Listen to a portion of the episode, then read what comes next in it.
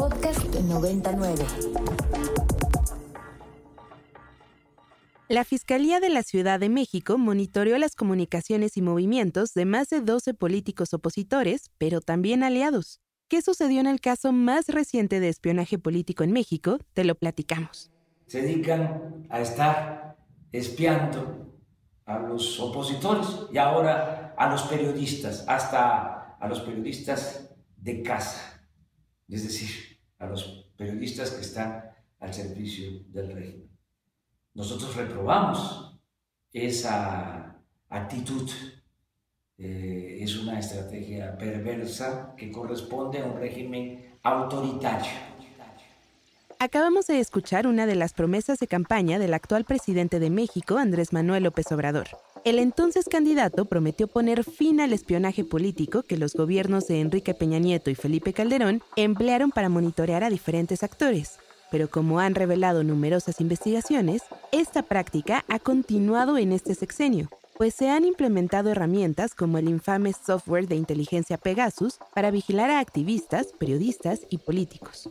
El caso más reciente de esta práctica fue expuesto en un reportaje del New York Times publicado el pasado 9 de noviembre. Esta pieza periodística exhibe que la Fiscalía de la Ciudad de México le ordenó a Telcel, la empresa telefónica más grande del país, que entregara información privada de más de 12 políticos y altos funcionarios.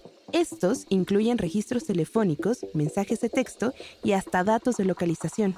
El actual alcalde con licencia de la Benito Juárez, Santiago Taboada, quien se ha perfilado como el principal candidato opositor a la jefatura de gobierno capitalina, fue uno de los principales involucrados en el caso. Fue a través de una demanda iniciada por Taboada que se destapó el monitoreo telefónico que la Fiscalía de la Ciudad de México ha realizado en los últimos años. A continuación, podemos escuchar sus declaraciones me llena de, alegría, de gusto, que no solamente en torno a mí, en torno a esta persecución, y sobre todo, decirte de manera muy puntual que ya nos han esculcado las cuentas, ya nos han esculcado el patrimonio, han hecho auditorías a diestra y siniestra, hasta mis comunicaciones las han intervenido de manera ilegal y por supuesto, nada nos han encontrado ni nos van a encontrar.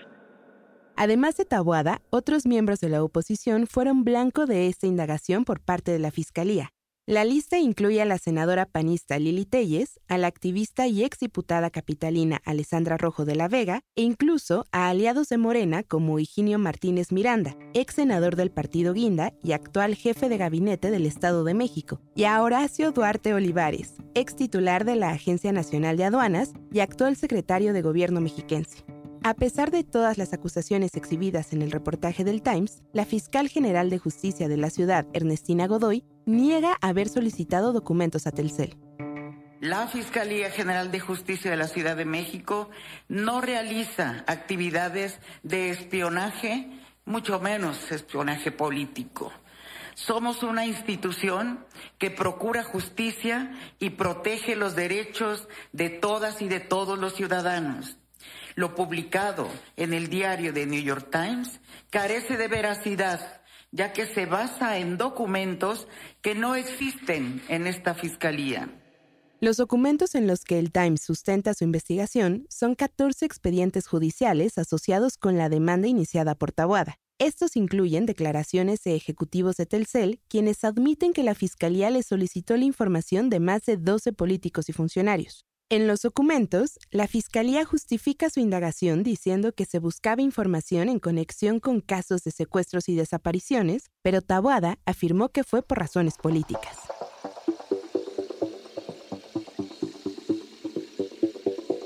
Bienvenidos a Data y Cuenta. Soy Rox Aguilar en sustitución de Alejandro Domínguez y como cada semana, hoy tenemos una nueva explicación de lo que es noticia. Me acompaña Paula Simón, estudiante de la materia Storytelling, Reportaje y Microperiodismo de la Universidad Iberoamericana. Paula, bienvenida. Hola Rox, muchas gracias. Yo entrevisté a Luis Fernando García, él es director de R3D, Red en Defensa de los Derechos Digitales. Quisimos empezar desde lo primero y lo más básico, por ello le preguntamos cómo funciona el acceso a esta información. Esto fue lo que él nos dijo. La regla general, según el Código Nacional de Procedimientos Penales, es que se requiere una autorización judicial para poder hacer estos requerimientos. Sin embargo, establece una excepción, que es en casos en donde, como por ejemplo en casos de secuestro, desaparición forzada, en donde se presume que el acceder a esta información rápido es muy importante. Entonces ahí se, se permite a las fiscalías, por ejemplo, solicitar esta información de manera directa a la empresa de telecomunicaciones, eh, pero la ley señala que 48 horas después tienen que solicitar a un juez la ratificación de esa eh, solicitud para verificar que eh, había, digamos, una causa legal para poder acceder a esa información. Esto fue posible porque la información fue solicitada a la empresa de telecomunicaciones bajo la obligación de entregar una orden de un juez, pero nunca sucedió, esa orden de un juez nunca se entregó. Como ya comentaste, Rox, las pruebas de reportaje de New York Times se basan en 14 expedientes legales que son parte de una demanda realizada por Santiago Taboada a la Fiscalía. Los documentos se obtuvieron a través de un juicio de amparo contra la Fiscalía. Nosotros le preguntamos a Luis Fernando cómo es que el New York Times pudo obtener acceso a estos documentos. Él nos explicó cómo funcionó todo el proceso. Se obtienen a partir de un juicio de amparo que interpone eh, el señor Santiago Tabuada. Eh, como se, se, consigna en la nota del New York Times, eh, una persona dentro de la fiscalía le avisa al señor Tabuada de que están espiándolo de esta manera y es por eso que esta persona inicia un juicio de amparo, en donde en el juicio de amparo señala como autoridades responsables a distintas fiscalías y a, empresas de telecomunicaciones. Eh, y una de las primeras cosas que tiene que hacer una autoridad fijada o nombrada como responsable de un acto es negar o afirmar si es cierto el acto. Durante la tramitación de ese juicio de amparo es que Telcel eh, eh, avisa al juez de que sí recibió, o sea, sí entregó información sobre distintas personas, eh, distintos números de teléfono más bien, ¿no? que después el New York Times, entiendo, investigó a quién correspondían esos números de teléfono y esos números de teléfono corresponden a distintas figuras de la oposición, del oficialismo y, inclusive del Poder Judicial. Eh, eh, y, de esa manera es que entiendo el New York Times habría tenido acceso a esa información que fue entregada dentro del expediente eh, del juicio de amparo que, se tramitó en la Ciudad de México. También le preguntamos qué tan seguros podemos estar de la validez de estos documentos. Esto fue lo que nos dijo. New York Times tendrá, y, tengo conocimiento que por meses ha estado verificando esa información y, seguramente tendrá otras maneras de, eh, tendría otras maneras en su valoración interna de, de, considerar que la información que recibió pues será válida y auténtica como parece serlo, ¿no? Hasta ahora no se ha mostrado ni una sola prueba de que ninguno de los documentos en los que se basa la nota New York Times sea falsa o apócrifa o no exista o eh, solamente son dichos de la Fiscalía de la Ciudad de México que no, que no tienen ninguna prueba. También le preguntamos cuál es la responsabilidad que tiene Telcel al haber respondido a esta solicitud. También para las empresas de telecomunicaciones, pues no es, ellos no saben de, de, quién son los números o, o no, digamos, no tienen razón de saber si la carpeta de investigación en la que se hace esta solicitud es algo legítimo o ilegítimo, si sí tiene que ver con la investigación o no. Ellas están obligadas, de hecho, legalmente a entregar la información, eh, por lo que difícilmente se podrían haber negado. Lo que sí tienen obligación es de asegurarse de que quien les pide la información, pues es efectivamente una persona autorizada para solicitar esta información la responsabilidad todo apunta a que es de personal de la Fiscalía que abusó de este sistema de acceso o de solicitud de datos que poseen las empresas de telecomunicaciones eh, y Telcel, en este caso, y otras empresas de telecomunicaciones, pues no tenían otra más que entregar esa información. Telcel no puede legar la información, es su deber hacerlo. Luis Fernando nos explicó que Telcel en realidad no tiene ninguna responsabilidad en el asunto. La responsabilidad recae completamente en la Fiscalía y esto representa un claro abuso de poder. La única forma en la que Telcel tendría alguna responsabilidad es si estos documentos hubieran sido entregados a personas no autorizadas para tenerlos, lo cual no fue el caso.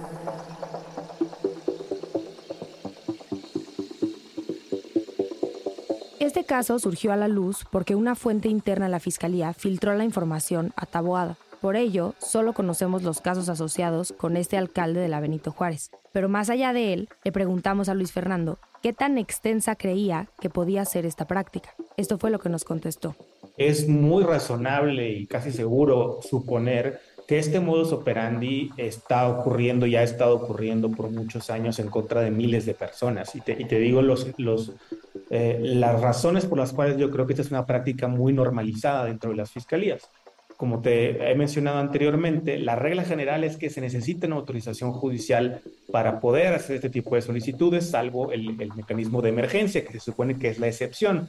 Sin embargo, tenemos evidencia estadística de que más de la mitad de las veces que una fiscalía le solicita información a las empresas de telecomunicaciones lo hace aduciendo la excepción, es decir, la excepción se ha convertido en la regla. La mayoría de las veces las autoridades acceden a esta información sin autorización judicial previa.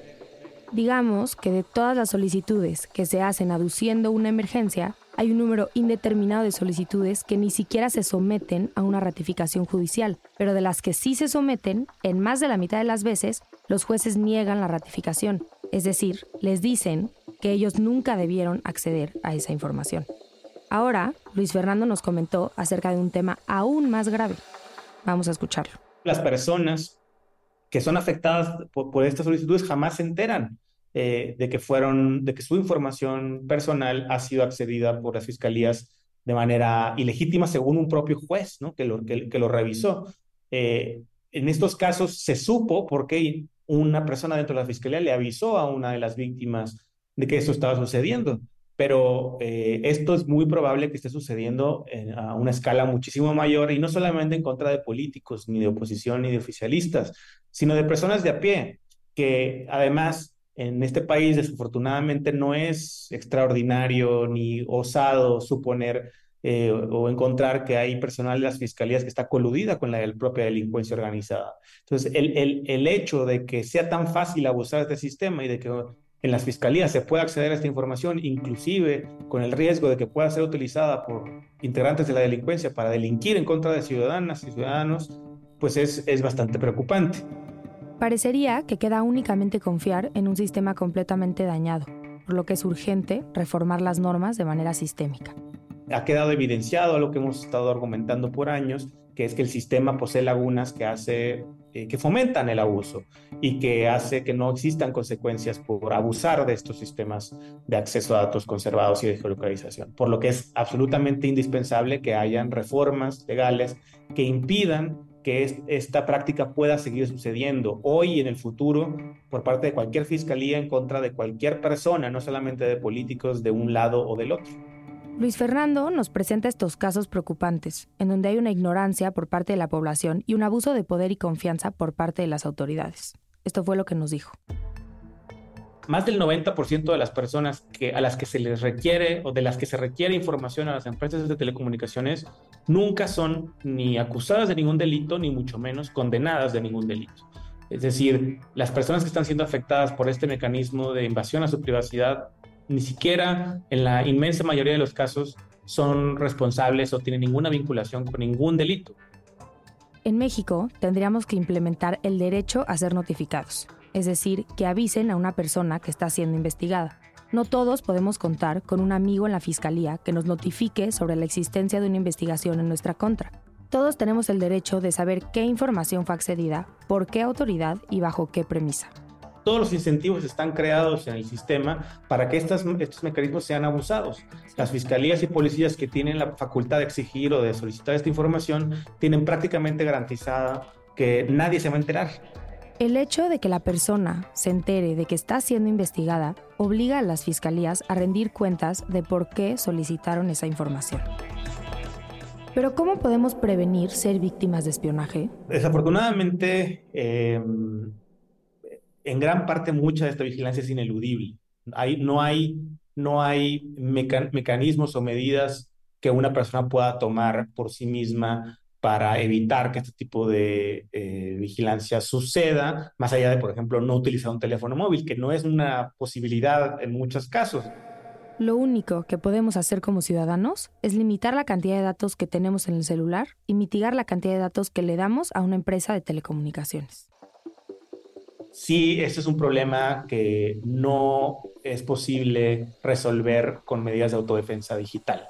Es un problema político, es un problema jurídico que requiere un cierto reformas legales, institucionalidad que evite que estos mecanismos sean abusados.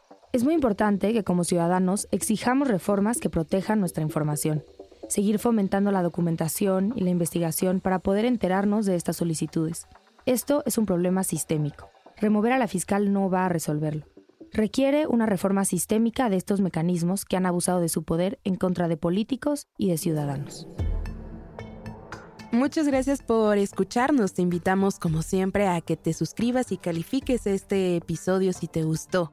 Este podcast es posible gracias al equipo conformado por Alejandro Domínguez, Leonardo Cepeda, Esther Cherem, Bruno Correa, Miranda Gómez, Faride Lu, Mariana Hernández, Patricio Mazana, Ana Ortega, Marcela Ortiz Mena, Valentina Pulido, Alejandro Ramírez, Pablo Ríos Camarena y Paula Simón. Queremos agradecer a Daniel Maldonado, Ana Valencia y Aldebarán Abraham en la información y producción de este episodio.